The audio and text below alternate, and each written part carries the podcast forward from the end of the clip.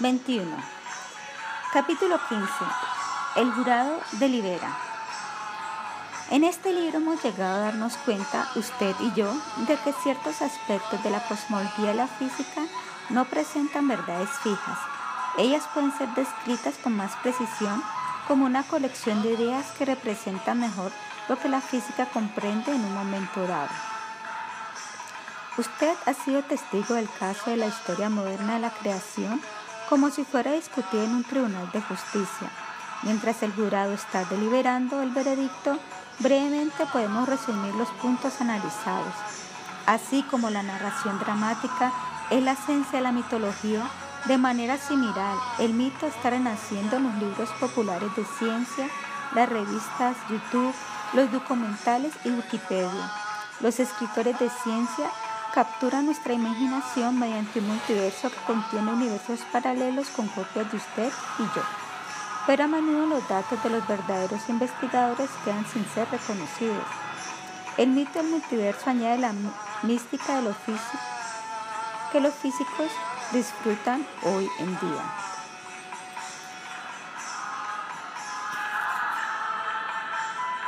Volviendo a los antiguos adivinos, la mística ha nublado la visión de las personas ingenuas que son fáciles de impresionar debido a su falta de conocimiento.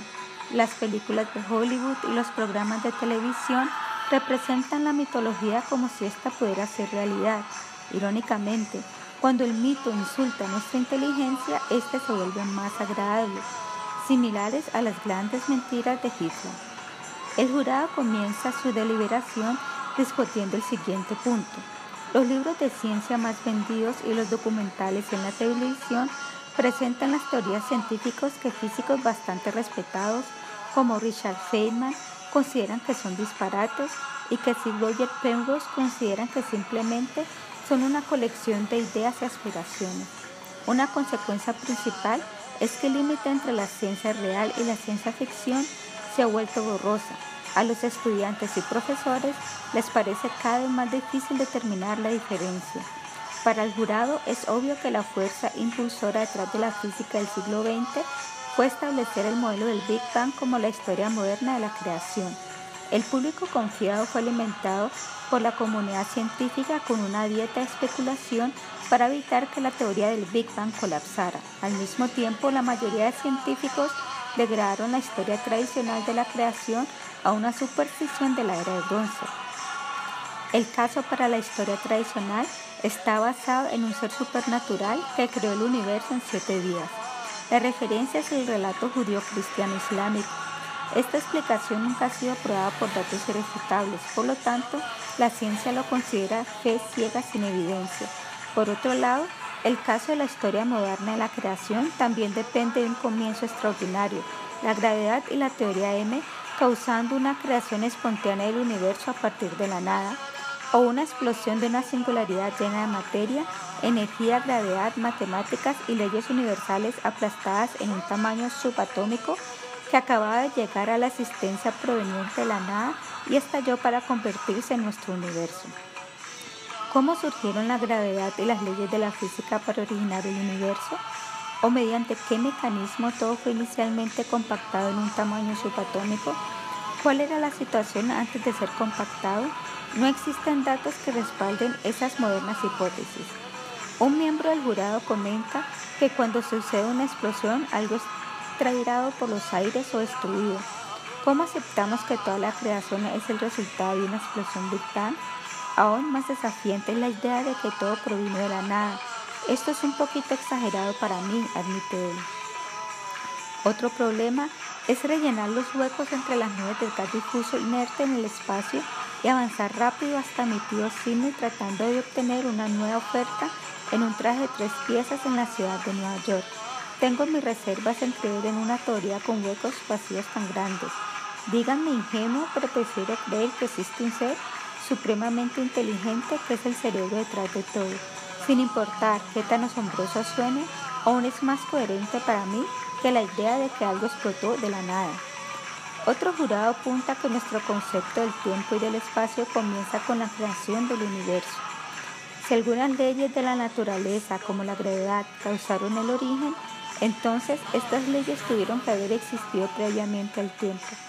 Eso nos deja con leyes de la naturaleza totalmente no físicas por fuera del tiempo y del espacio, creando el universo. Esto significa que esas leyes son en sí supernaturales. En general, el jurado reconoce que una gran cantidad de imaginación ha generado las tendencias actuales en la cosmología y todo lo que tenemos que hacer es balancear los libros, matemáticas en papel, combinada con la materia oscura y la energía oscura, ambas totalmente desconocidas en un 96% de su valor. Esto significa que el relato moderno se encuentra en la misma categoría que la historia tradicional, por lo tanto, ¿no debería también ser considerado ciencia ciega sin evidencia? Incluso reconocidos matemáticos han testificado que las matemáticas no siempre representan la realidad. Esta puede ser configurada de varias maneras para establecer cualquier cosa que un físico desee probar. Un artículo de Ciencia en el Time concluyó que, sin importar cómo los astrofísicos calculen los números, el universo simplemente no se suma.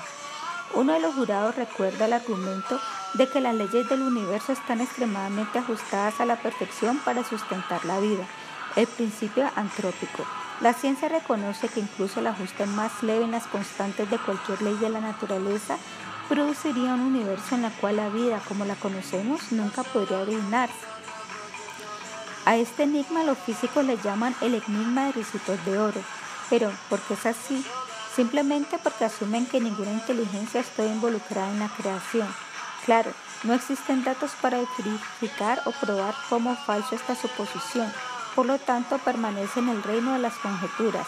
Pero si la física permite una conciencia más elevada en el universo, entonces el ajuste perfecto ya no es más un enigma. En la entrevista de RT Radio del capítulo 3, el doctor Filipenko habló con franqueza acerca de las leyes de la física.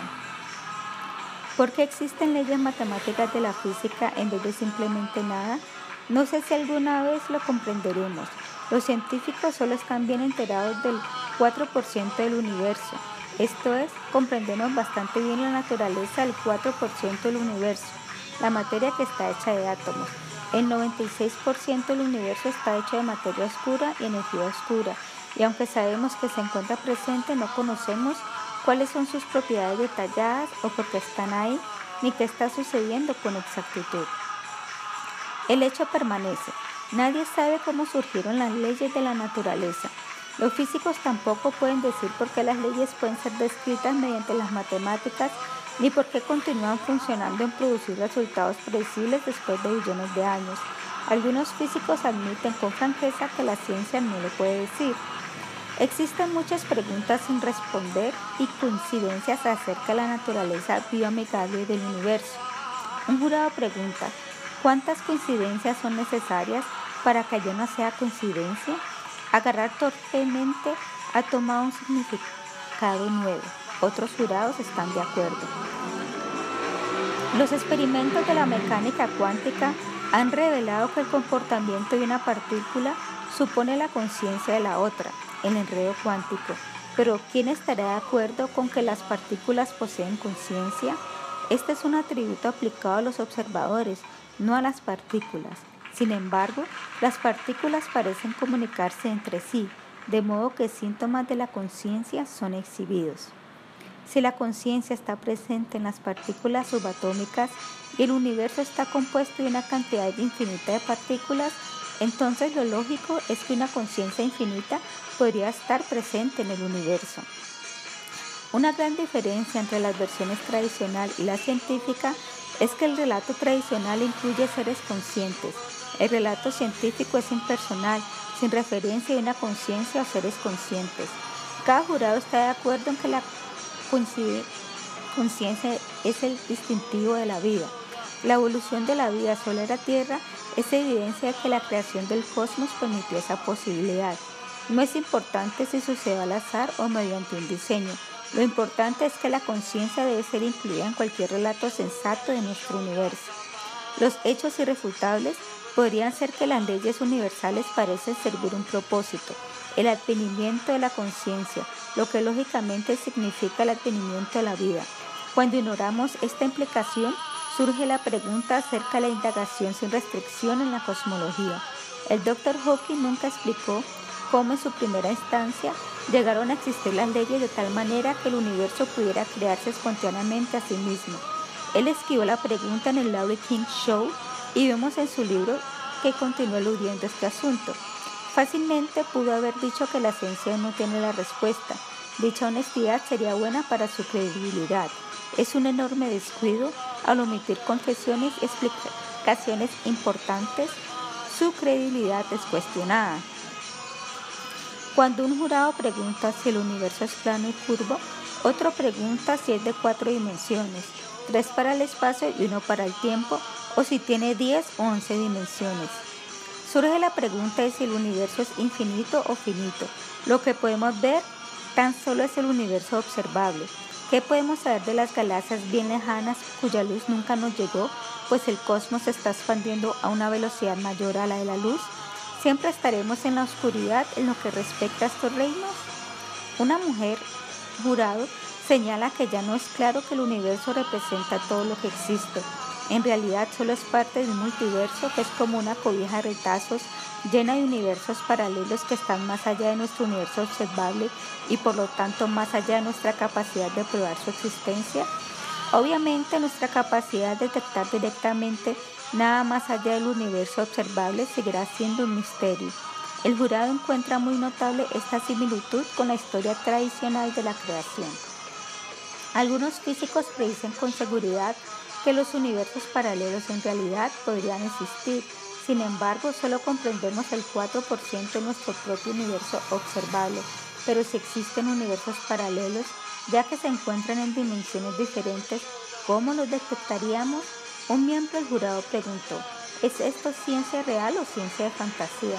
Otro pregunta, ¿cómo es esto diferente a la fe de la religión? Al fin de cuentas, en la física existen muchos misterios sin resolver, como para verificar la explicación cosmológica actual más allá de las dudas razonables. ¿Qué es la energía oscura y qué es la materia oscura? Nadie puede decirlo. La mayoría de los jurados está de acuerdo que no es muy alentador que el 96% del universo esté en duda y sin ser probado. Una situación de gravedad. La ciencia aún no puede explicar cómo surgió la gravedad. La fuerza más común en el universo hoy no es del todo comprendida. Lo que causa la gravedad permanece siendo un misterio. ¿Existía antes de la creación? Esto es lo que Stephen Hawking cree. Él afirma que la gravedad hace que los universos surjan espontáneamente de la nada. Todos los jurados desean saber cómo es que en primera instancia llegó la gravedad a estar ahí de tal manera que el universo pudiera surgir espontáneamente. Es más, si la gravedad fue la agente causante, entonces el universo no surgió de la nada. Más irritante aún es que ninguna teoría de la física puede explicar en qué consiste la fuerza gravitacional. ¿Es inherente a la materia? o está hecha de partículas de carritones que jamás han sido detectados, la ciencia aún tiene que explicar completamente los fundamentos de la gravedad o cómo ésta surgió originalmente. Aunque los físicos admiten que sus teorías pueden ser especulativas, aún afirman que debemos tomarlas en serio. Brian Greene habló acerca de su comprensión de la teoría del multiverso en una conferencia TED filmada en febrero del 2002. Él comenzó diciendo, aunque la idea seguro es especulativa, aspiro a convencerte de que existe una razón para tomarla en serio, pues podría ser correcta. Su meta es convencernos de tomar en serio el multiverso, probablemente porque él lo toma en serio. Él pretende presentar evidencia para establecer la posibilidad de su opinión. Démosle un vistazo a esa evidencia. En sus propias palabras, la primera parte comienza en 1929 cuando el grandoso astrónomo Edwin Hubble se dio cuenta de que las galaxias distantes, todas, se estaban alejando rápidamente de nosotros, estableciendo que el espacio se está estirando, expandiendo. Espere un minuto, aunque el paper inicial de Hubble de 1929 consideraba que el corrimiento al rojo era un efecto Doppler de la velocidad, no tardó mucho en cambiar su opinión. Él ya no creía más que el corrimiento al rojo establecía la expansión del espacio. De hecho, Hubble pasó su vida entera tratando de establecer que el corrimiento al rojo no debería ser empleado para establecer el universo en expansión. En todos sus escritos posteriores, a lo largo de tres décadas, sus libros, sus papers y sus conferencias, sostuvo que el corrimiento al rojo probablemente presenta un principio no descubierto de la física. Él y su colega Milton Humanson estudiaron el cosmos desde el telescopio más poderoso durante décadas y ninguno de ellos aceptó el corrimiento del rojo como un verdadero indicador de la velocidad. El juicio discutió este argumento en profundidad. Si Brian Greene desea remolcar la línea partidaria acerca del corrimiento del rojo y un universo en expansión, esa es su prerrogativa. Pero, ¿por qué presentaría deliberadamente a Hubble de forma inexacta? Green tiene derecho a su propia opinión, pero no a sus propios hechos. Ignora el conjunto de trabajos de Hubble o simplemente está repitiendo como un loro la cosmología predominante o está intencionalmente tergiversando a Hubble para convencernos de su opinión. Científicos populares aún afirman que el corrimiento al rojo establece la teoría del Big Bang y un universo en expansión, pero los físicos aún tienen que proporcionar datos genuinos para respaldar la interpretación del corrimiento al rojo. No existe una evidencia férrea para fijar la explicación del corrimiento al rojo más allá de una simple interpretación de la velocidad aparente. Una cantidad creciente de físicos modernos creen que los corrimientos al rojo representan un principio desconocido de la física que aún debe ser descubierto. Hasta que verdaderos datos resuelvan todas las dudas acerca de la interpretación del corrimiento al rojo, la creencia actual de que el universo se está expandiendo sigue siendo en el mejor de los casos hipotética. La propuesta es menos ciencia y más filosofía.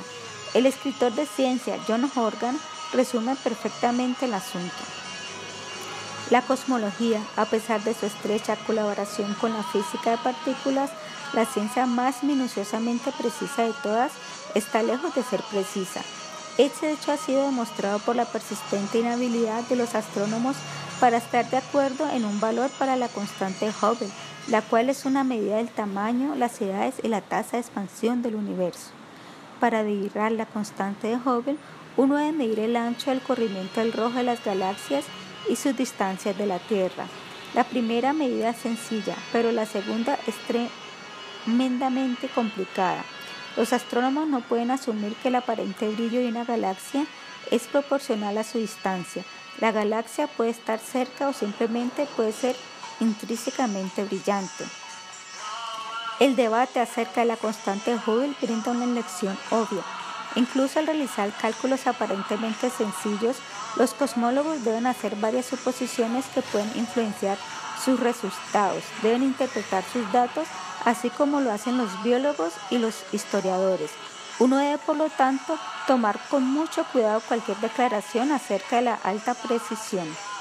Nuestra habilidad de escribir el universo con modelos sencillos y elegantes surge gran parte de nuestra falta de datos, nuestra ignorancia. Entre más claro podemos ver el universo en todo su glorioso detalle, más difícil será para nosotros explicar una teoría simple cómo llegó a ser de esa manera. Los estudiantes de la historia humana están al tanto de esta paradoja, pero a los cosmólogos les queda difícil aceptarla.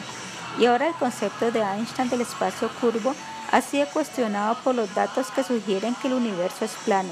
Un universo plano implica que no se puede curvar sobre sí mismo, sino que continúa eternamente. Para complicar aún más las cosas, una nueva generación de físicos y matemáticos sugiere un efecto del cuarto de espejos, un efecto que les hace creer a los científicos que el universo es infinito. Estamos finalmente bien encaminados con la teoría de cuerdas. Esta nos permite responder las preguntas acerca de la mecánica cuántica y la relatividad general, pero necesitamos 11 dimensiones para que funcione. Es más, las cuerdas son tan infinitesimales que no existe manera imaginable para detectarlas. ¿Cómo van los científicos a ser capaces de probar e incluso refutar su existencia?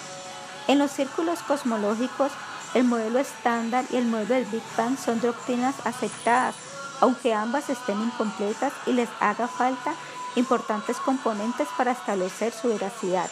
Por ejemplo, las explicaciones acerca de la conciencia y la gravedad están notoriamente ausentes en ambos modelos, mientras el jurado permanece aislado, deliberando acerca de los puntos mencionados en el juicio, fuera del tribunal la vida continúa. 22. Capítulo 16. El veredicto. Un reporte de las noticias matutinas del Canal 7 declara que el jurado presentará su decisión cuando la Corte empiece la sesión. Los medios de comunicación permanecen enfrente del edificio de justicia una vez más buscando buenas entrevistas. Utilizando un alimentador satelital, el Canal 7 entrevista en vivo al físico de la Universidad Nacional de Australia, el doctor Paul Francis, después de una breve discusión acerca de sus opiniones sobre la cuestión planteada en el juicio, el entrevistador decide continuar desde un ángulo de interés humano. Me gustaría hacer un paréntesis por un momento para hacer otra pregunta. ¿Estamos solo en el universo? El universo es enorme, respondió el doctor Francis.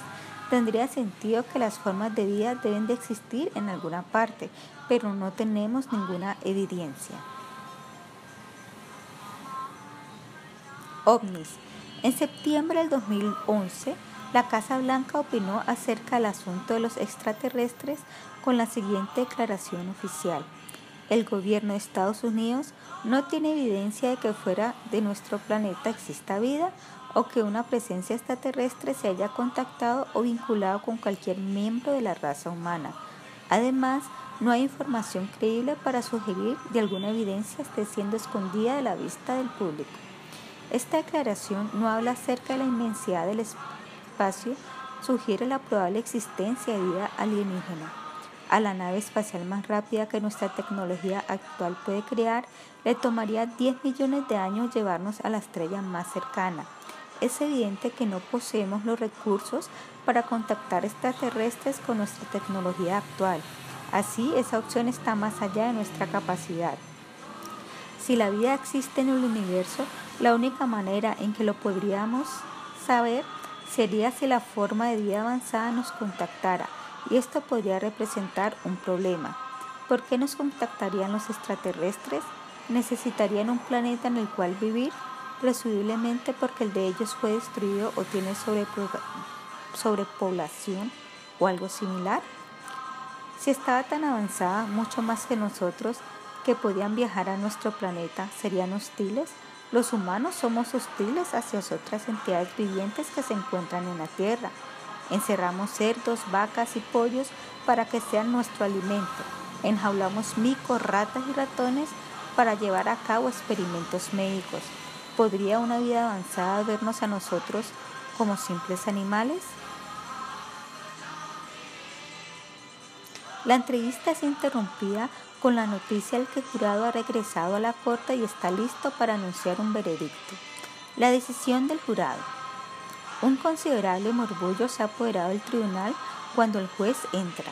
Todos se levantan para reconocer su presencia y vuelven a tomar asiento después de que se sienta. Él dirige su atención al jurado. Damas y caballeros del jurado, después de evaluar los argumentos presentados en esta corte, ¿han tomado una decisión? Sí, su señoría, confirma el principal de los jurados. En un tono bajo y reservado, él le presenta al juez de manera clara la conclusión del jurado. Los astrónomos físicos y cosmólogos han encontrado demasiadas anomalías para las cuales el modelo del Big Bang del universo no tiene respuesta. La comprensión científica de la gravedad y cómo el universo llegó a ser es hoy en día tan incierto como siempre. No hay explicación para el origen de las leyes de la naturaleza que gobiernan la materia, la energía y el funcionamiento del universo. Enseñar que el universo fue creado espontáneamente de la nada cuando ya existían la gravedad y otras leyes es en el mejor de los casos incoherente. En el peor de los casos es especulación incierta disfrazada de explicaciones con apariencia de un gran progreso. Otras preguntas quedan sin ser respondidas cómo toda la materia y energía universal fue aplastada formando una singularidad que crearía el tiempo y el espacio, cómo llegó a existir la singularidad y en dónde se encontraba ubicada la singularidad antes de que existiera el espacio. Es lamentable que el profesor Hawking no haya discutido estas obvias correlaciones. Él parecía ajeno a las críticas más allá de su comprensión personal. No especularemos acerca de su manera de pensar, pero es razonable decir que la gente habla de acuerdo a su capacidad de comprensión.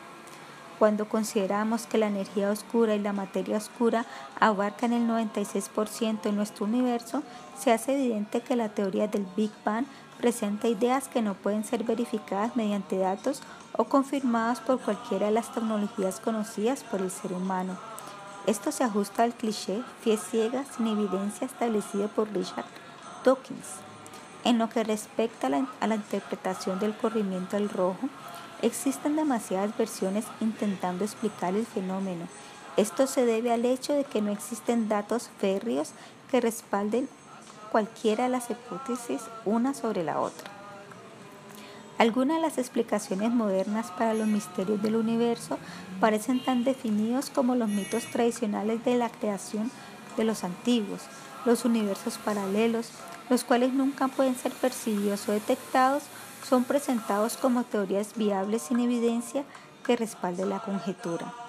Si esta es la nueva cosmología, se encuentra al mismo nivel que la historia tradicional, la cual supone que Dios no puede ser percibido ni detectado. Esto significa que ambos relatos acerca del origen del universo están basados en hipótesis que jamás han sido probadas.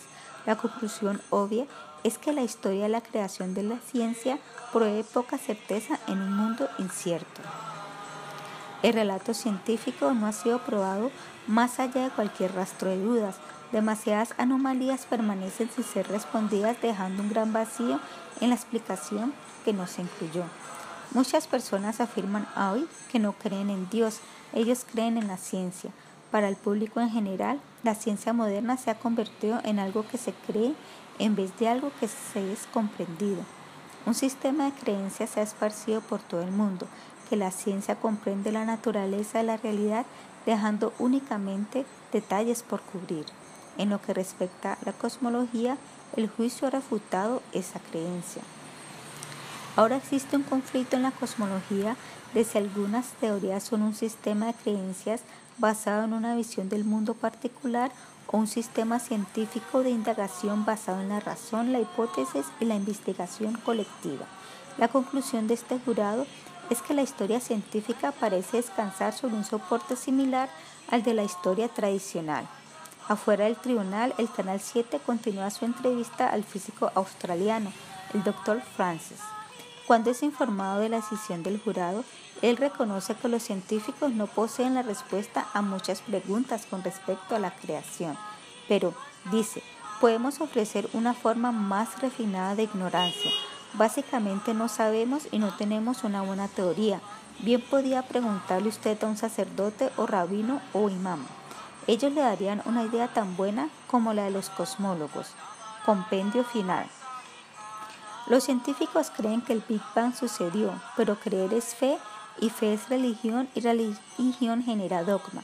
Cuando consideramos que todas las entidades vivientes son conscientes, el relato moderno no explica adecuadamente el universo, ¿Qué es la conciencia y de dónde proviene? El entrelazamiento de las partículas establece que existe algún tipo de comunicación entre ellas. El universo está lleno de partículas subatómicas, por lo tanto, si existe conciencia entre dichas partículas, es justificado que concluyamos que podría existir una conciencia universal. Esto implicaría que la realidad podría ser una manifestación de alguna forma de conciencia. Mi propia pregunta es, ¿Cómo le va el modelo del Big Bang en términos de la preponderancia de las anomalías? Bueno, todas las preguntas en este libro necesitan respuestas antes de que comience a tener sentido la explicación científica. Hasta entonces, la historia de la ciencia seguirá siendo un mito de la creación.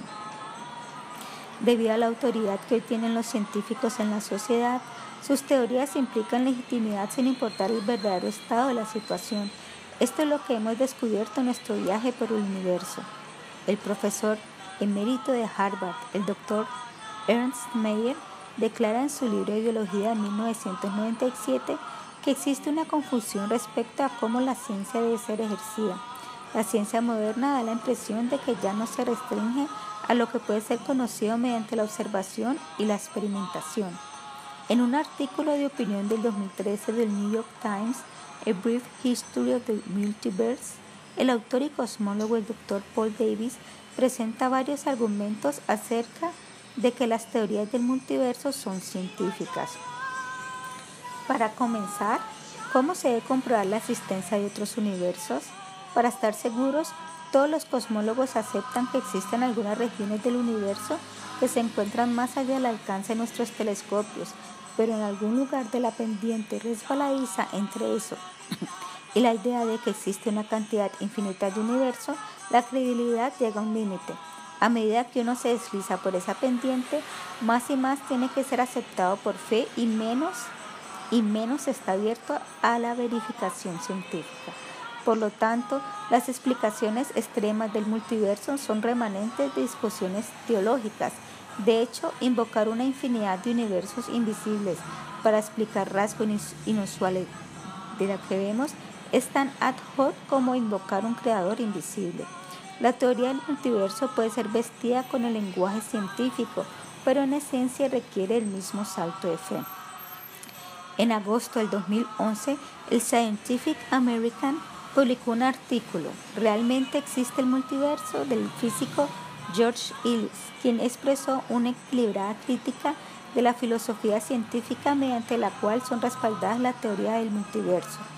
Ellis parece aceptar la hipótesis del universo paralelo nivel 1, aunque se encuentre más allá del horizonte cosmológico. Similarmente, la hipótesis del multiverso, la inflación cósmica, por fuera de nuestra capacidad de detectar, es muy improbable descubrir alguna vez alguna evidencia. Ellis admite que hay poca esperanza de que la comprobación llegue a ser posible. A pesar de este reconocimiento, él admite que las teorías en las cuales se basa la especulación tienen meros, mérito científico. Por lo tanto, él acepta la teoría del multiverso como un programa de investigación productivo. Tan escéptico como soy, escéptico como soy, pienso que la contemplación del multiverso es una excelente oportunidad para reflexionar acerca de la naturaleza la ciencia y la naturaleza última de la existencia, porque estamos aquí. Al mirar este concepto, necesitamos una mente abierta, aunque no demasiado. Es un sendero delicado para pisar. Los universos paralelos pueden o no existir. El asunto no se ha probado. Tendremos que vivir con esa incertidumbre. No hay nada malo en la especulación filosófica basada en lo científico, que es lo que son las proposiciones del multiverso, pero deberíamos llamarlo como lo que es. Ellis argumenta que la especulación filosófica basada en lo científico es tolerable mientras que la cataloguemos de especulación filosófica. Él apunta que la falta de comprobabilidad empírica o incluso la falsabilidad no es una preocupación grave para muchos teóricos. A muchos físicos que hablan del multiverso, escribe él, en especial a los defensores del paisaje de cuerdas, no les importan mucho los universos paralelos, pues sí, para ellos no son importantes las objeciones al multiverso como concepto. Sus teorías viven o mueren con base a la coherencia interna y uno espera que, que en pruebas en el laboratorio. Creo que ahora está claro que la comprensión actual del cosmos es turbio. El modelo estándar de la física se supone que explica todas las partículas conocidas y sus interacciones pero permanece incompleta con problemas reales que necesitan ser arreglados. Algunos investigadores comentan que las ideas especulativas como la supersimetría, la cual supone que toda partícula tiene una gemela más pesada y el multiverso con ilimitados universos paralelos, necesitan dejar de ser considerados. Estos modelos no solo se encuentran en la frontera de lo absurdo, sino que existe evidencia de que sean reales. En otras palabras, son similares a la doctrina religiosa. Claro, otros físicos tienen la opinión contraria. Capítulo 17. ¿Por qué vale la pena?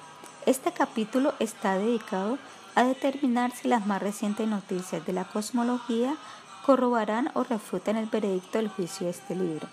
Para empezar, podemos referirnos al artículo que originalmente citamos al comienzo del libro acerca de la crisis en la física que el Scientific American publicó en la edición mayo del 2014. En su comentario, los autores Joy Licken y María Spiropoulou centraron su enfoque directamente en el estado de los asuntos de la física de partículas, citando un pánico generalizado. Resultados de la primera ejecución del LHC han descartado casi todas las versiones mejor estudiadas de la supersimetría. Los resultados negativos están empezando a producir, sin una crisis total, por lo menos un pánico generalizado. Es más, muchas observaciones problemáticas dejan a los físicos a oscura. Los teóricos que trabajan en la física de partículas admiten encontrarse en un estado de confusión. A pesar de esto, Likin y Spiropoulos nos aseguran, no es una exageración afirmar que la mayoría de los físicos de partículas del mundo creen que la supersimetría debe ser verdadera. El artículo destaca el probable desastre. Esta incrementable fidelidad a la supersimetría es ampliamente compartida. No obstante, los teóricos de partículas admiten que la idea de la supersimetría natural ya se encuentra en problemas y se dirige hacia el basurero de la historia a menos que pronto se descubran las supercompañeras. Esto significa que tener confianza en la supersimetría es hundirse como una piedra. La ausencia de evidencia para respaldar la teoría implica que los físicos de partículas están confiando en un sistema de creencias, no en datos verificables. Desafortunadamente, este sistema de creencias es enseñado a los estudiantes de física como una teoría coherente, mientras que los verdaderos físicos la consideran yéndose hacia el basurero de la historia. Los autores dudan que el actual enfoque arroje luz acerca de la muy solicitada unión entre la relatividad general y la mecánica cuántica. En cambio, sienten que podría oscurecer el prospecto más que nunca. Si este enfoque es para mantener los efectos útiles de las partículas virtuales a la vez que evitar los efectos desastrosos, un papel por lo demás desempeñado por la supersimetría, tendremos que abandonar las especulaciones acerca de cómo las leyes físicas pueden unificarse en energías superelevadas. Eso también hace aún más misteriosa la tan buscada conexión entre la mecánica cuántica y la relatividad general. Por el contrario, podríamos recordar que los teóricos de cuerdas, en vez de llegar a una gran teoría de gran unificación más simple y global, predicen 10 a las 500 posibles leyes diferentes de la física en un multiverso supuestamente infinito. Después de billones de dólares invertidos, el LHC no ha encontrado evidencia en las cuerdas, nada de branas, nada de BIMS, nada de partículas de supertrimetría exótica, nada de dimensiones adicionales, nada de gravitones y nada más allá del supuesto bosón de Higgs. El modelo estándar de la física aún no puede aclarar la situación básica de la realidad, la causa, la composición de la gravedad, la materia oscura, la energía oscura o la conciencia. La pregunta importante es, ¿deberían los físicos teóricos continuar especulando o deberían comenzar a buscar un paradigma innovador para que en realidad puedan proporcionar datos, hacer predicciones verificables y dar respuesta a algunos retos básicos? Liz Molly, en su más reciente libro, escribe que se refiere desesperadamente a un nuevo paradigma. Debemos hacer un rompimiento definitivo y embarcarnos en la búsqueda de una nueva clase de teoría que pueda ser aplicada al universo entero y una teoría que va a las confusiones y paradojas, responde a las preguntas incontestables y genere predicciones físicas genuinas para las observaciones cosmológicas. Smolin admite abiertamente que no puede proporcionar un fundamento teórico novedoso para un nuevo rumbo de la física. No posee una teoría así, pero lo que puede ofrecer es un conjunto de principios para guiar su búsqueda. Su meta es entonces inspirar una nueva generación de teóricos a explorar las posibilidades de un nuevo enfoque. Ondulaciones en el espacio.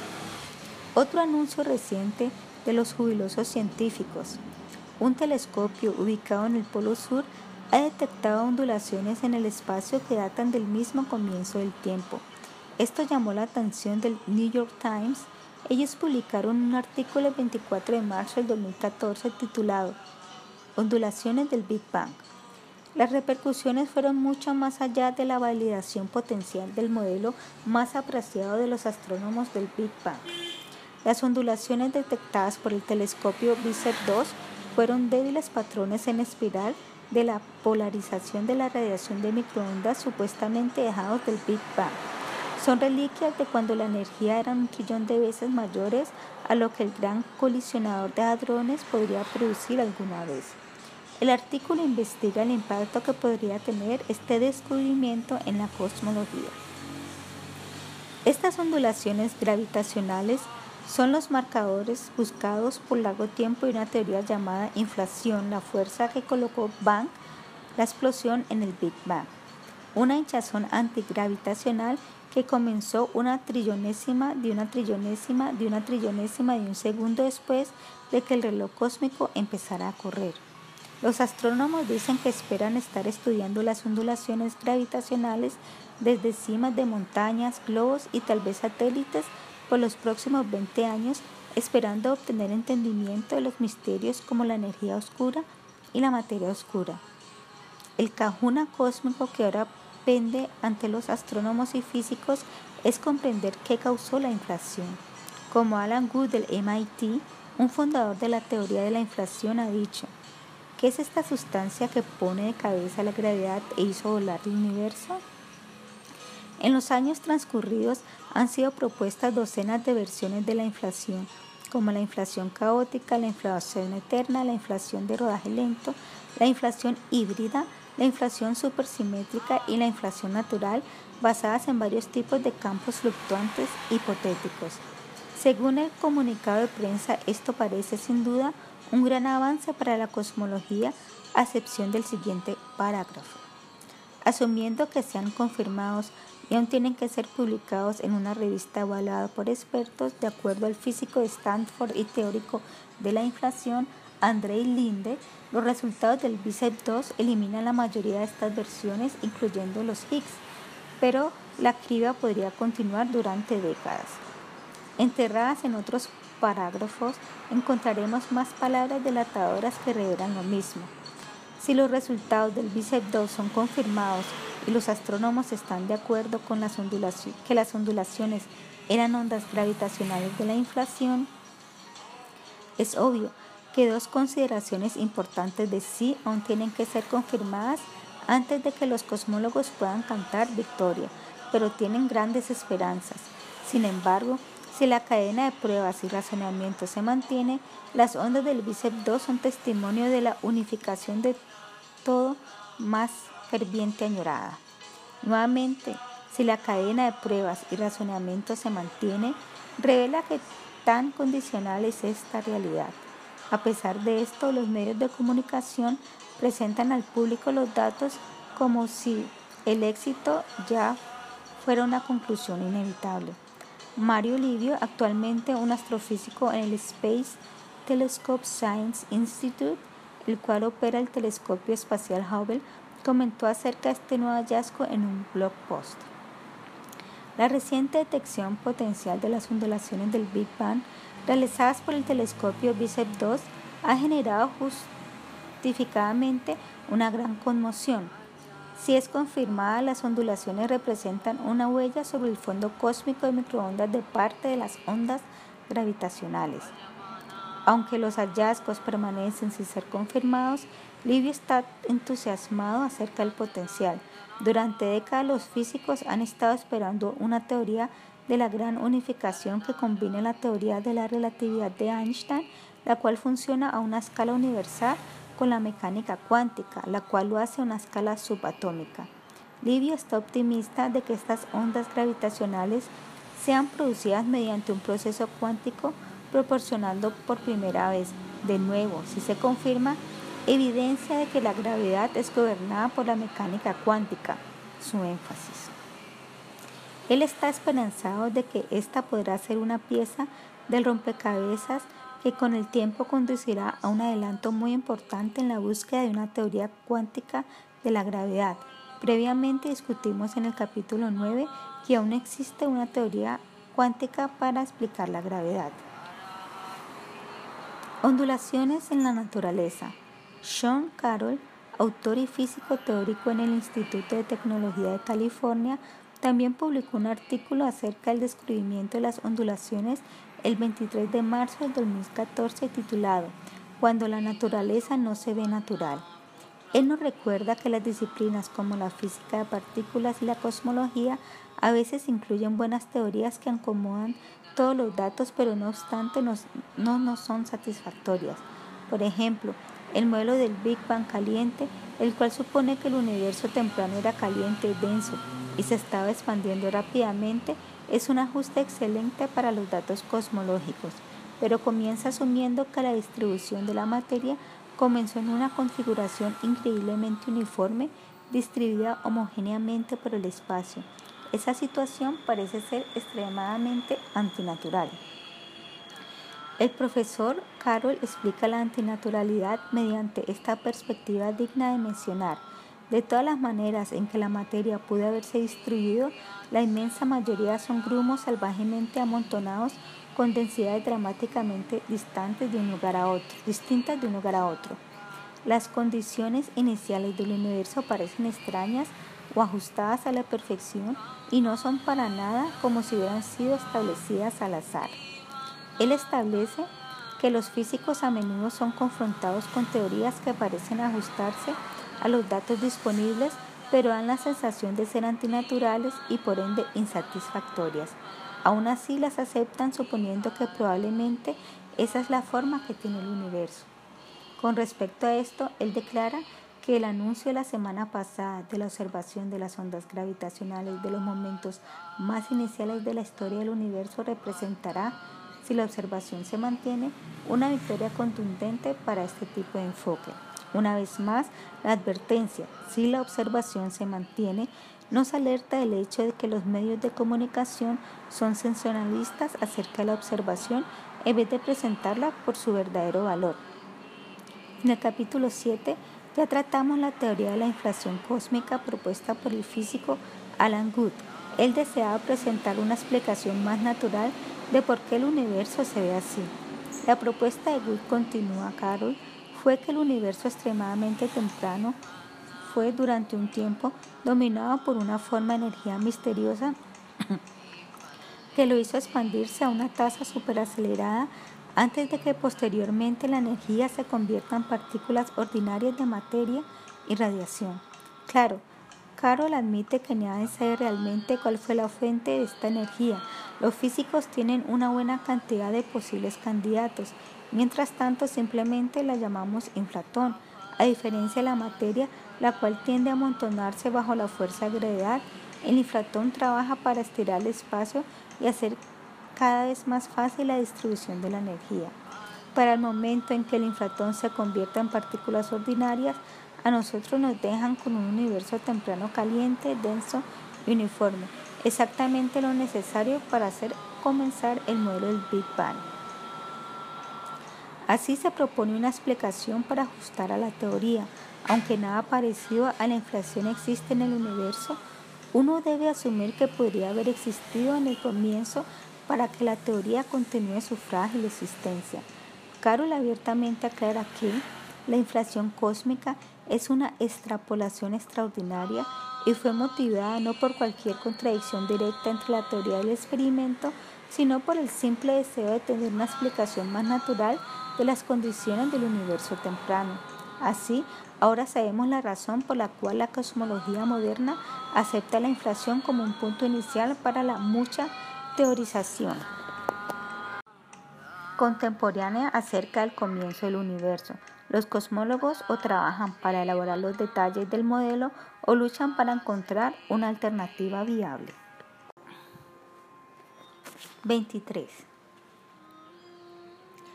A decir verdad, sin embargo, el profesor Carroll aún tiene sus dudas. Si estas observaciones favoreciendo la inflación se mantienen, claro, con un gran sí, representará un enorme triunfo para el razonamiento que se basa en la búsqueda de la naturalidad en las explicaciones físicas. A pesar de lo anterior, existe una gran preocupación con el gran sí. Desafortunadamente, el triunfo no es completamente limpio si ocurre la inflación, las condiciones que observamos en el universo temprano son completamente naturales, pero ¿es el acontecimiento de la inflación completamente natural? Carol responde su propia pregunta retórica señalando el resultado. La esperanza original era que la inflación surgiría de manera natural cuando el universo temprano se expandió y enfrió, o tal vez simplemente comenzaría en alguna parte, aunque no en todos lados, como resultado de las condiciones iniciales fluctuantes y caóticas. pero un análisis más detallado revela que la inflación requiere de un punto inicial muy específico, condiciones que hay que decirlo parecen haber sido ajustadas bastante delicadamente y ser antinaturales. La conclusión es entonces inevitable. Desde esta perspectiva la inflación no explica completamente el universo temprano, simplemente cambia el tipo de explicación que buscamos. Recuerde que físicos como Alexander Vilenkin y Andrei Linde señalan que el proceso de la inflación puede continuar por siempre. Así plantean que la supuesta energía de un inflatón que transforma convenientemente en partículas ordinarias por todo el universo entero podría transformarse en algunos lugares pero no en otros. Esto tendría como resultado Big Bangs localizados que eventualmente producirían una cantidad infinita de universos o multiversos. Toda esta teorización sin datos observacionales se conoce como ciencia, aunque es un pariente más cercano de la fe. Por ejemplo, si las leyes fundamentales obedecen los principios de la mecánica cuántica, entonces se espera la probabilidad de varios resultados experimentales diferentes. Y si la inflación comienza como parte de un conjunto cuántico, y si la inflación continúa por siempre, entonces la probabilidad de que cree una cantidad infinita de universos individuales se vuelve probable. El profesor Carroll reconoce que si la lógica anterior es menos que perfectamente convincente, usted no está solo. No es que es obviamente equivocado, pero tampoco es obviamente correcto. La razón por la cual el multiverso no es correcto es que la idea representa un cambio significativo en la racionalidad que tiene que ver con la inflación de nuevo vemos que el fundamento es filosófico, no científico, y así se asemeja a la filosofía religiosa, la cual tampoco tiene bases científicas. El profesor Carroll concluye su discusión señalando el hecho de que no podemos resolver el problema en este instante porque simplemente no sabemos cómo realizar las matemáticas. El multiverso es un escenario desafiante, pero los modelos específicos que los predicen son muy tentativos, lejos del rigor impecable que uno espera de una teoría física madura.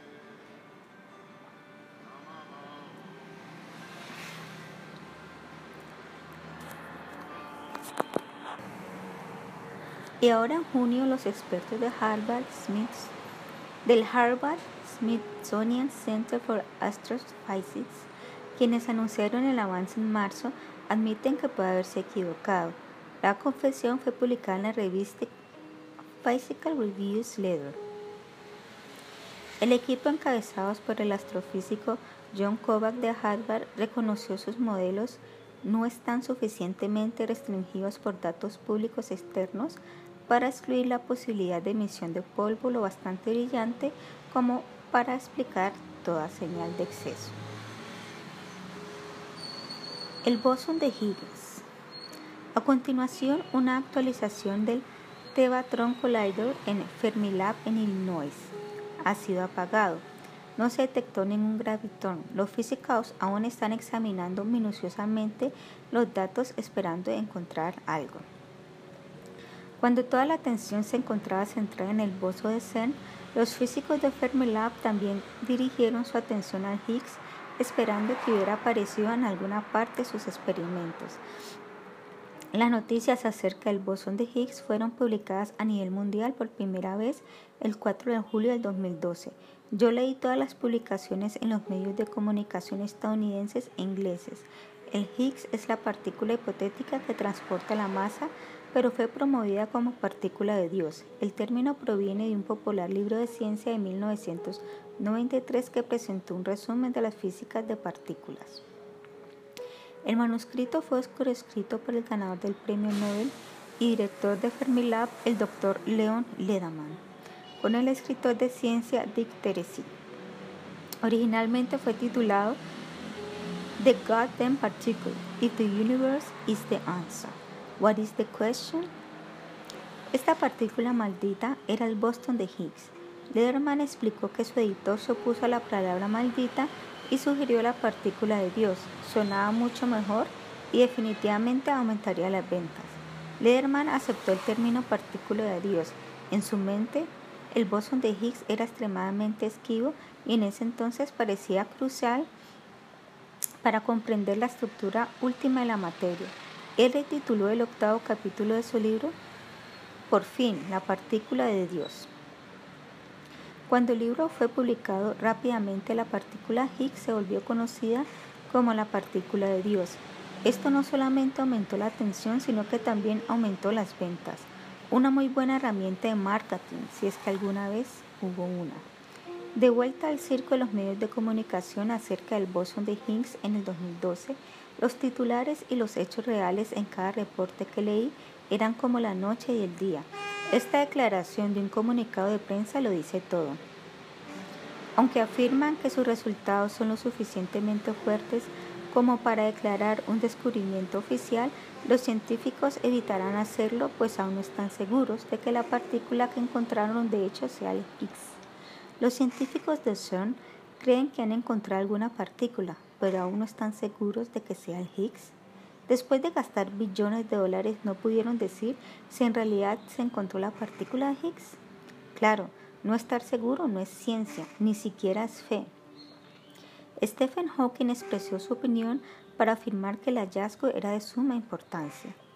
Si la desintegración y otras interacciones de esta partícula son como esperamos, será una fuente evidencia del modelo estándar de la física de partículas, la teoría que hasta ahora explica todos nuestros experimentos.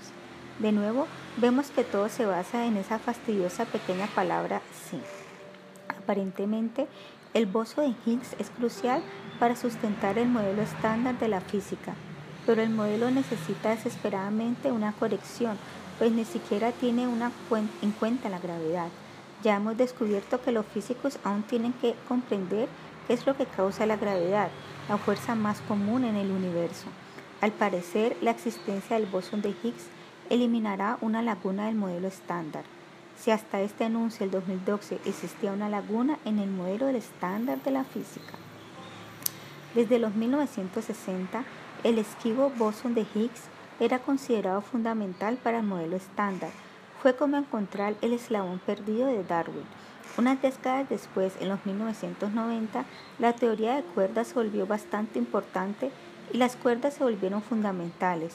Sin embargo, cuando Peter Higgs teorizó sus partículas en los 1960, la teoría de cuerdas era poco conocida. De acuerdo con la teoría de cuerdas, lo que los físicos anteriormente confundieron como partículas hoy son aceptadas como cuerdas vibrantes. Estas cuerdas son ahora consideradas entidades fundamentales. Esto significa que las partículas como el boso de Higgs no son cuerdas y ya no son más entidades fundamentales como fue explicado en el capítulo 9. Por cierto, muchos físicos odian el término partícula de Dios, incluyendo a Peter Higgs pero a los medios de comunicación les encanta. Irónicamente, la existencia de un bosón únicamente aplica a la parte 4% explicada por el modelo estándar. No sabremos nada acerca del 96% del cosmos formado de materia oscura y energía oscura. Como resultado, el modelo de estándar empieza a parecerse a un queso suizo, lleno de huecos. En una entrevista con el New York Times, la física de la Universidad de Harvard, Lisa Randall, explicó que nadie piensa que el Higgs es la última palabra acerca de lo que cimienta el modelo estándar de la física de partículas, la teoría que describe los elementos más básicos de la materia y las fuerzas mediante las cuales interactúan. Incluso si el bosón de Higgs es descubierto, aún permanecerá la pregunta del por qué las masas son lo que son. Randall enfatizó que todos esperamos una teoría más rica que fundamente el modelo estándar, esta es una de las razones por la cual nos importa la masa del bosón de Higgs.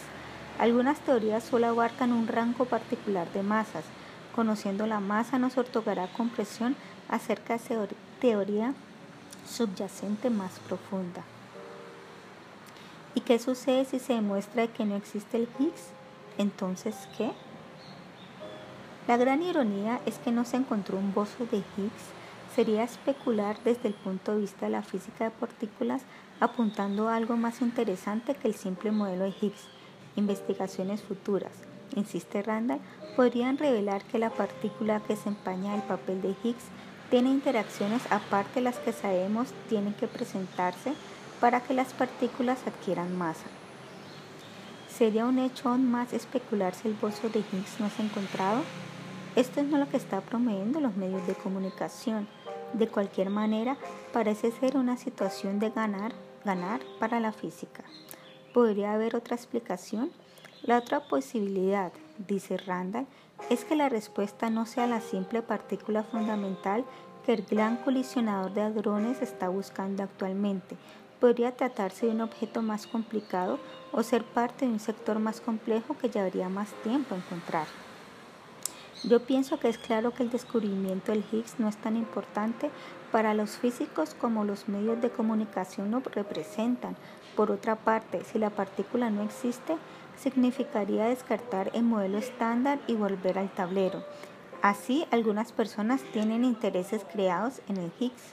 Mi opinión acerca del anuncio del Higgs en el 2012 es que los científicos de la CERN están empeñándose por mantener sus proveedores de fondos. La publicidad también educa al público desinformado, el cual no diferencia un bosón de un fagot. Prensa positiva mantiene las arcas llenas. Entonces, el 14 de marzo del 2013, CERN emitió una segunda declaración.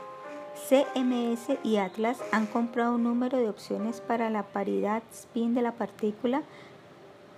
Perdón, CMS y Atlas han comparado un número de opciones para la paridad spin de la partícula y todas estas prefieren no spin y paridad positiva, dos criterios fundamentales de un bosón Higgs,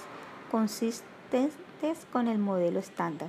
Esto, junto con las interacciones medias de la partícula nueva con otras partículas, indica fuertemente que es un bosón de Higgs. Este anuncio también hace que la partícula sea la primera partícula elemental escalar a ser descubierta en la naturaleza. ¿Cómo se beneficia al público todo el dinero que le lleva a CERN? Bueno, una de las personas que realmente se benefician del descubrimiento es Peter Higgs. Él se volvió famoso y como quiso la suerte, de hecho se embolsilló un premio Nobel y algo de dinero. Como comentario final, ¿alguien notó la siguiente frase en el reporte del New York Times al comienzo de este capítulo? Asumiendo que sean confirmados y aún tienen que ser publicados en una revista evaluada por los colegas, los resultados del BICEP 2 eliminan la mayoría de estas versiones, incluyendo el Higgs de acuerdo con el físico de Stanford y teórico de la inflación Andrei Linde. Entonces ahora el Higgs ha sido minimizado. La conclusión es que cada físico tiene su propio punto de vista sin importar lo que es propagado por los medios de comunicación. Históricamente, fue el físico de Calcuta, Satyendra Bose, quien describió matemáticamente la clase de partículas que ahora lleva su nombre. Bose escribió un paper titulado La ley de Planck y la hipótesis del cuanto de luz, en el cual encontró algunas anomalías en la tesis del ganador del premio Nobel Max Planck. Él envió el paper a Einstein en el verano de 1924. A comienzos del siglo XX, los científicos de la India escaparon al reconocimiento internacional. Einstein recibió tantos manuscritos, aún así, algo acerca del paper de Bose llamó su atención. Él anexó una nota al final del paper declarando que, en mi opinión, la derivación de Bose representa un importante avance. Einstein decidió publicar y promover la obra de Bose. Al apoyar su paper, Einstein rescató a Bose de la oscuridad y le dio la credibilidad que necesitaba fue como un pasaporte hacia la comunidad internacional de la física. Esto condujo al descubrimiento de bajos estados de energía en las partículas de gases superenfriados llamados condensados de Bose-Einstein. Un punto final acerca del bosón de Higgs. Los físicos de CERN pudieron haber dicho que encontraron el gravitón, otra partícula teorética que buscan, pero ya sea un gravitón o un bosón, ¿realmente hemos resuelto la cuestión de la masa? Incluso con el descubrimiento del Higgs, Lisa Randall ya nos ha informado que aún persiste la pregunta del por qué las masas son lo que son. Publica o perece. Anteriormente en el capítulo 9 citamos a John Horgan. A veces el escrito científico más claro es el más deshonesto y ahora un detallado artículo en The New York Times fue publicado el 5 de octubre del 2012 con el título Fraude en la literatura científica. Este comenzó con la siguiente revelación. Un sorpresivo aumento en la cantidad de papers científicos que han tenido que ser retractados debido a que estaban equivocados o que incluso eran fraudulentos tienen a los editores de las revistas y a los éticos con las manos crispadas. El artículo admite que los papers retractados constituyen una pequeña fracción de la inmensa inundación de investigación publicada cada año, pero estos ofrecen un vistazo revelador de la presión que hace que muchos científicos se comporten inadecuadamente. La conducta inadecuada se refiere a falsificar la investigación, los datos y los resultados para llegar a una conclusión preconcebida. El artículo además reveló que en el 2011 la prestigiosa revista científica Nature descubrió más de 300 retracciones públicas cada año durante los últimos 10 años. Esos son más de 3.000 retracciones en una sola publicación. Un nuevo estudio publicado en el Proceeding of the National Academy of Science ha concluido que el grado de mala conducta era incluso peor a lo que previamente se pensó. Los autores analizaron más de 2.000 papers retractados en las ciencias biomédicas y de la vida y encontraron que la mala conducta era la razón de tres cuartos de las retracciones en las cuales pudieron determinar la causa. El doctor Frederick C. Profesor de la University of Washington School of Medicine, tuvo curiosidad de saber hasta dónde se extendía la decadencia. Él se asoció con el doctor Arturo Casadabel del Albert Einstein College of Medicine en Nueva York para examinar el asunto. No tomó demasiado tiempo en llegar a una conclusión preocupante. Las retracciones están aumentando a una tasa alarmante.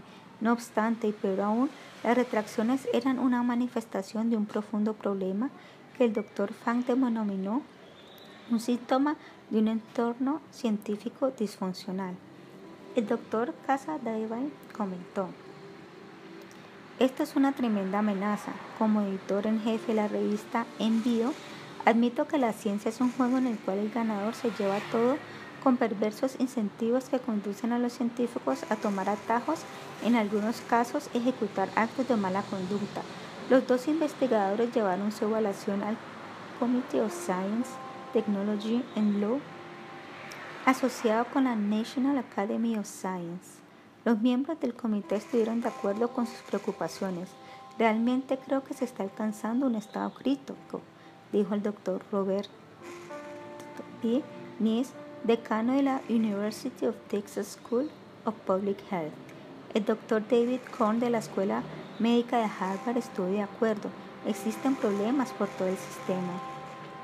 El reporte revela además que la mala conducta ahora se ha vuelto global. Los papers retractados fueron escritos en más de 50 países, aunque la mayor parte del fraude ocurrió en los Estados Unidos, Alemania, Japón y China. El artículo del New York Times Citó varias teorías para explicar por qué las retracciones del fraude habían aumentado y concluyó. Un punto de vista más sombrío sugiere que la presión de publicar o perecer en la carrera por ser el primero en tener un descubrimiento y colocarlo en una revista prestigiosa ha llevado a los científicos a que cometan sucios errores e incluso falsifiquen los datos. El fraude es causado por la competencia en el lugar del trabajo y la ansiedad por los fondos. No importa el engaño que empleen en el inventar, se trata de presentar una noción falsa de innovación. Aunque este artículo se enfocó en la ciencia médica, las presiones de publicar o perecer también existen para los físicos y astrónomos. El ganador del premio Nobel, Peter Higgs, declaró públicamente, hoy no obtendría un empleo académico, es así de simple. No creo que me considerarían lo suficientemente productivo. El público le ha creído a los físicos más que a cualquier otra clase de científicos, pero los físicos no son más inmunes a los motivos personales que cualquier otra persona profesional. Desean proteger su reputación y sus teorías. La ayuda económica, la fama y la venta de libros se vuelve un enfoque principal para avanzar en el campo. Tienen enormes intereses personales. Reconocimientos. Como se escribe brevemente al comienzo, inicié esta investigación de la cosmología por el descubrimiento casual del libro, del libro Enigma de Iricitos de Oro. Por lo tanto, deseo reconocer la inspiración que recibí del autor, el Dr. Paul Davis. Mi historia comienza y termina con ideas del profesor Davis. Obviamente también debo darle un inmenso crédito a mi hermosa y joven esposa, Christy, quien me animó a lo largo del camino, incluso cuando las cosas se pusieron duras y parecía que no encontrábamos que nos encontrábamos en una búsqueda inútil que jamás acabaría. Envié el primer borrador del libro a mi amigo Joshua Wolf, quien hizo valiosos comentarios, incluyendo que estaba sorprendido de que yo fuera un fan de la física. Le envié el segundo borrador al físico Mauricio Garrido, quien me fue recomendado por un amigo. Mauricio me guió a papers e ideas más allá de lo que había encontrado en mi propia investigación. También aclaró ciertos conceptos que en realidad requerían de ampliación. Aunque tenía un manuscrito que era lógico, sólido a nivel científico, aún necesitaba un editor para que hacer entendible el libro al público en general no versado en cosmología. Fui guiado hacia Nolen Musumeshi, una editora filosófica que revisa todo tipo de manuscritos. Ella me dijo que casi no sabía nada de cosmología, pero que lo leería. Yo le respondí que ella representaría al público desinformado al cual mi libro esperaba informar, por lo tanto su aporte sería muy valioso y de hecho lo fue. Ahora tenía un documento muy fuerte que necesitaba una portada, promoción y ventas. Por suerte me topé con un viejo amigo, Alistair Taylor, quien estaba interesado en la publicación y mercadeo de libros. El contacto a Robert Pintamute, el cual experimenté hizo la portada del libro, el cual expertamente hizo la portada del libro. Entonces desarrollamos una estrategia de mercadeo. El libro se hizo realidad y ahora usted conoce la historia completa. Acerca del autor. Nací en Londres, aunque mi familia inmigró de Canadá cuando yo tenía 5 años. Mi madre era una dama culta que me envió a clases de violín y teoría de la música cuando tan solo tenía 6 años. Cuando era adolescente comencé a perder interés en el violín y me compré mi primera guitarra eléctrica. Aprendí por mí misma a tocar la guitarra y rápidamente cambié a una Fender Telecaster. Poco después formé mi primera banda y empecé a tocar a nivel local. A los pocos años me encontraba haciendo giras por el país en varias bandas de rock. La música siempre ha sido mi primer amor y aún lo es. No empecé como escritor a pesar de lo predicho por la madre de mi novia de la universidad. Un sábado en la tarde, ella está describiendo cómo su padre fue un misionero en Shanghái antes de la Segunda Guerra Mundial. Como una niña en China había estudiado quiromancia, así que me pidió ver mi mano. Después de estudiarla unos minutos, dijo que tenía talento para escribir. Un día te convertirás en un escritor, dijo ella. Pasaron años antes de que ese talento para la escritura se manifestara, pero con el tiempo me interesé por la escritura y en especial por la investigación y esto aumentó. Me encantaba excavar tras bastidores para encontrar lo que realmente estaba sucediendo detrás de los titulares. Es así como me convertí en un periodista investigativo. Ahora bien, si usted realmente le gusta el blues rock del corazón, allí también es donde me siento en casa. Casi toda la música que escuchaba de niño era de cantantes de blues y soul hasta que llegaron los Beatles, pero a la vez ellos solían escuchar los mismos cantantes de sol cuando eran niños. Contáctame. Si estás leyendo esto significa que compró mi libro y lo ha leído. Mis más sinceros agradecimientos por su apoyo. Entonces, ¿qué opina? ¿Por qué no hacerme saber lo que le gustó o lo que piensa que hace falta? Personalmente leeré y responderé las preguntas y comentarios. Claro, me aguardo el derecho de no responder los insultos ofensivos. Por favor, envíe sus comentarios, pues me dan la oportunidad de hacer de este un libro mejor para los futuros lectores. Email cosmologycrisis.gmail.com Espero escuchar de usted. Con gratitud, Pierre Saint-Clair. Una última cosa. Gracias por leer mi libro. Si disfrutó el libro, lo encontró útil, enriquecedor, entretenido, lo que sea, le agradecería realmente si pudiera colocar una corta reseña en Amazon.